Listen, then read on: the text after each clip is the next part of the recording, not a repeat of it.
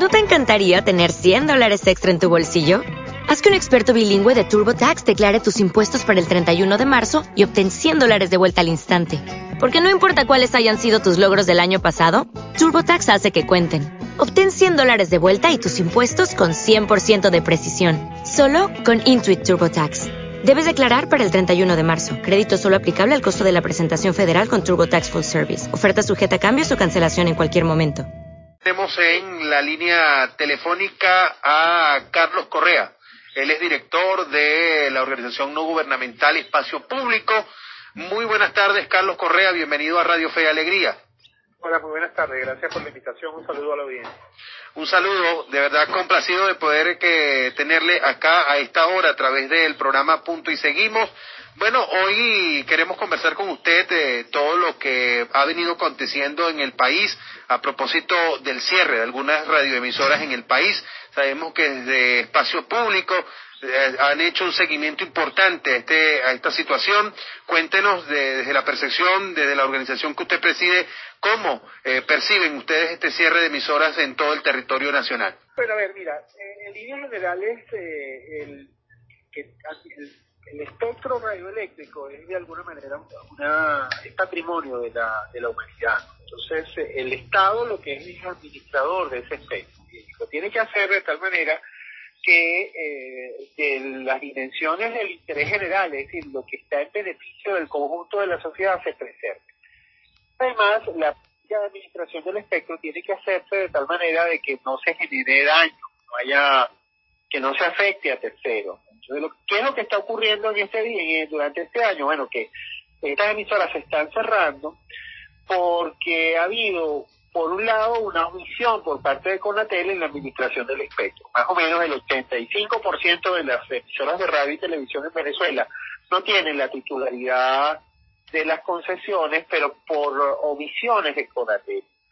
Entonces, cuando este, esta discusión hace que eh, muchas veces se están produciendo eh, estos cierres y no hay transparencia. Primero, nosotros no sabemos, la pregunta es cuántas emisoras hay en el país, eh, cuáles son los propietarios de esas emisoras, cuáles son la, de alguna manera la, las políticas para garantizar que haya pluralismo y diversidad. Los estándares en el ámbito de la discusión de, de la administración del espectro se dice es muy importante que en el espectro haya emisoras comerciales, emisoras comunitarias y emisoras eh, sin fines de lucro eh, o eh, son emisoras de servicio público estatal. ¿no? Entonces, estamos hablando de que el espectro, ahí incluso lo plantean como tres tercios. ¿no? Entonces, en Venezuela lo que está ocurriendo es que no sabemos, no hay una, una política de transparencia en la gestión del espectro radioeléctrico y eso está generando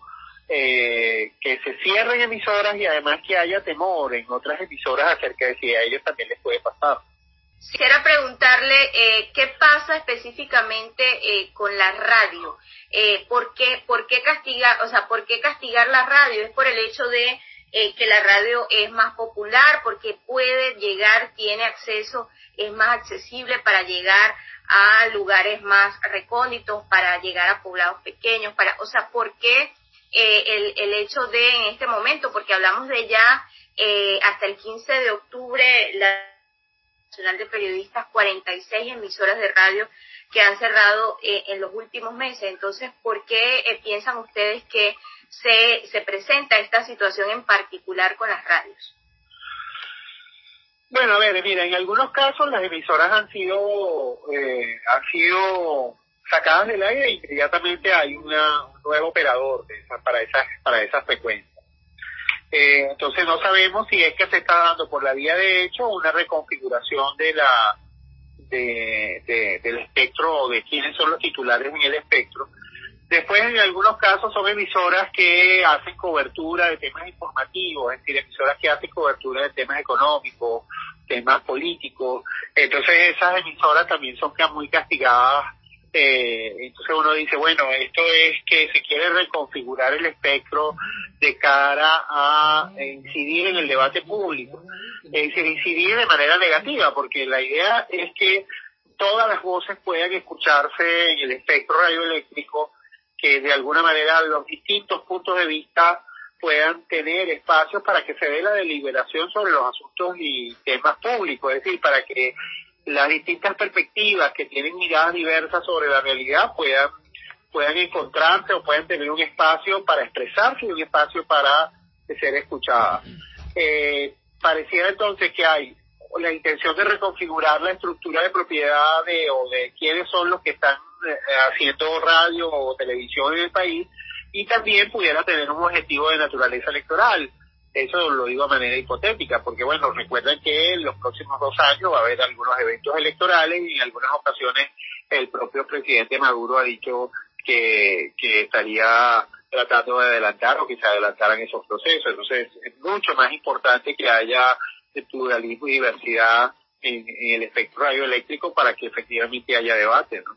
Ahora, Carlos Correa, eh, en medio de, quizás de este contexto de, la supresión eh, de, de las radioemisoras, como bien se ha venido observando, eh, ¿qué, ¿De qué manera pues se afecta el derecho que tienen los ciudadanos a, mantenerse informados, entendiendo que eh, la, radio tiene unas características importantes, que es un medio masivo, es un medio donde fácilmente eh, y de manera gratuita prácticamente el usuario puede mantener y tener la información al instante, al momento, además que esa es otra de las características de la radio, que es inmediatez. Bueno, mira, la radio es un, eh, tiene unas características muy importantes que es efectivamente es un medio masivo. Eh, para escuchar radio tú no necesitas eh, necesitas una radio que es muy común, que tiene poco consumo eléctrico, que además este, no tienes que manejar ninguna tecnología complicada, no es que tienes que tener un celular, saber leer, escribir, no tienes o sea, no, la radio se escucha, la radio te, hace compañía, entonces es un medio muy masivo, muy importante, especialmente en zonas rurales. Además, la radio es una, un medio muy poderoso y muy útil en los contextos de tragedias como las que hemos vivido en estos uh, en estas últimas semanas en el país con los deslaves. Es un medio que muchas veces frente a otros medios que por diversas razones dejan de transmitir o porque tienen problemas técnicos, la radio es un espacio para, para la comunicación de emergencia muy poderoso y de mucha calidad. Entonces, es contradictorio que se esté castigando a, este, estas uh, estaciones de radio y medios de comunicación que pueden ayudar muchísimo a, que las personas puedan estar informadas de lo que está ocurriendo, la gente pueda tomar decisiones informadas y por lo tanto participar más activamente en la esfera pública. Entonces, eh, de alguna manera, eh, es, es un factor, es un medio muy poderoso y quizás es un factor eh, por la que por la que se está castigando. Yo creo que, que hay que eh, regresar, pues, de alguna manera a, a que en Venezuela haya deliberación amplia y diversidad en, la, los medios de comunicación y que no haya miedo de expresarse en los medios de comunicación.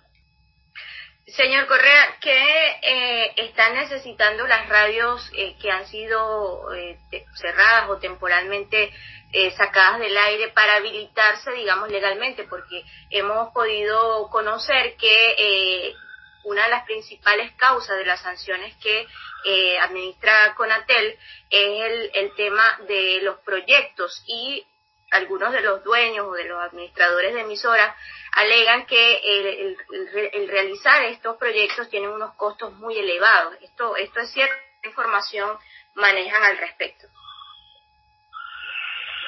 Bueno, precisamente un poco lo que decía al principio, el tema de la administración del espectro.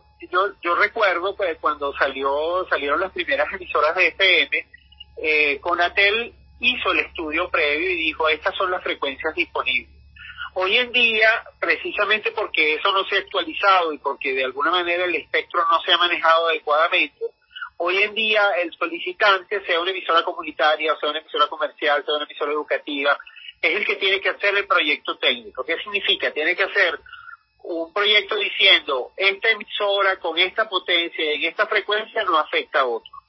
Y eso es muy costoso, es muy costoso, pero eso es eh, una omisión estatal que que, es la que hace que, que sea tan complicado. En otros países lo que se dice es, tengo disponible estas frecuencias y se hacen concursos públicos, es decir, se hace un concurso público en el que en algunos países es eh, el que pone más dinero por esa concesión, y eh, uno podría hacer el mismo sistema, pero diciendo, bueno, se le va a otorgar a aquel que tenga eh, una una características determinadas, como por ejemplo proyectos de, de servicio público, de atención, y se hace en procesos mucho más transparentes y no por la mera discrecionalidad de funcionarios en el gobierno nacional. Entonces, a mí me parece que ahí hay un campo por, por trabajar. Eso en ese caso eliminaría la tarea de hacer los denominados proyectos, porque ya el Estado te dice cuáles son las frecuencias, en qué potencia y dónde se pueden instalar. Eh, y, eso lo que está ocurriendo hoy en día es eh, muestra de, un mal manejo del espectro radioeléctrico por parte del Estado venezolano. La, además de eso, es también discriminatorio. Por ejemplo, los proyectos de las emisoras comunitarias tienen adicionalmente que presentar un determinado proyecto social, cosas que no tienen que hacer las emisoras comerciales. Entonces ahí hay una, un desafío importante. Mientras tanto, todas estas cosas que se están haciendo son eh, generan mucha inestabilidad y incertidumbre en quienes están detrás de, de una emisora.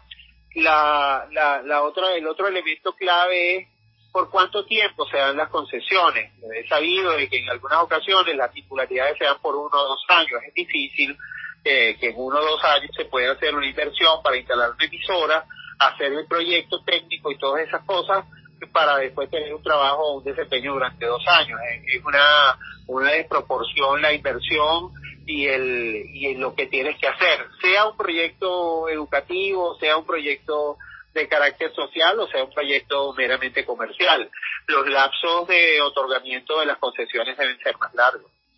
Agradecemos a Carlos Correa, director de la organización Espacio Público, por acompañarnos en esta tarde a propósito de este tema eh, de interés nacional, además de, la situación que se ha presentado con algunas emisoras en el país, quienes han sido cerradas, otras que se les ha pedido apagar sus equipos de transmisión en todo el territorio nacional. 12.42 minutos de la tarde, nos correspondirá una nueva pausa, Alejandra. Al regresar continuaremos con más de punto y seguimos a través de la red nacional de Radio de Fe y Alegría en toda Venezuela. ¿No te encantaría tener 100 dólares extra en tu bolsillo? Haz que un experto bilingüe de TurboTax declare tus impuestos para el 31 de marzo y obtén 100 dólares de vuelta al instante. Porque no importa cuáles hayan sido tus logros del año pasado, TurboTax hace que cuenten. Obtén 100 dólares de vuelta y tus impuestos con 100% de precisión. Solo con Intuit TurboTax. Debes declarar para el 31 de marzo. Crédito solo aplicable al costo de la presentación federal con Turbo Tax Full Service. Oferta sujeta a cambios o cancelación en cualquier momento.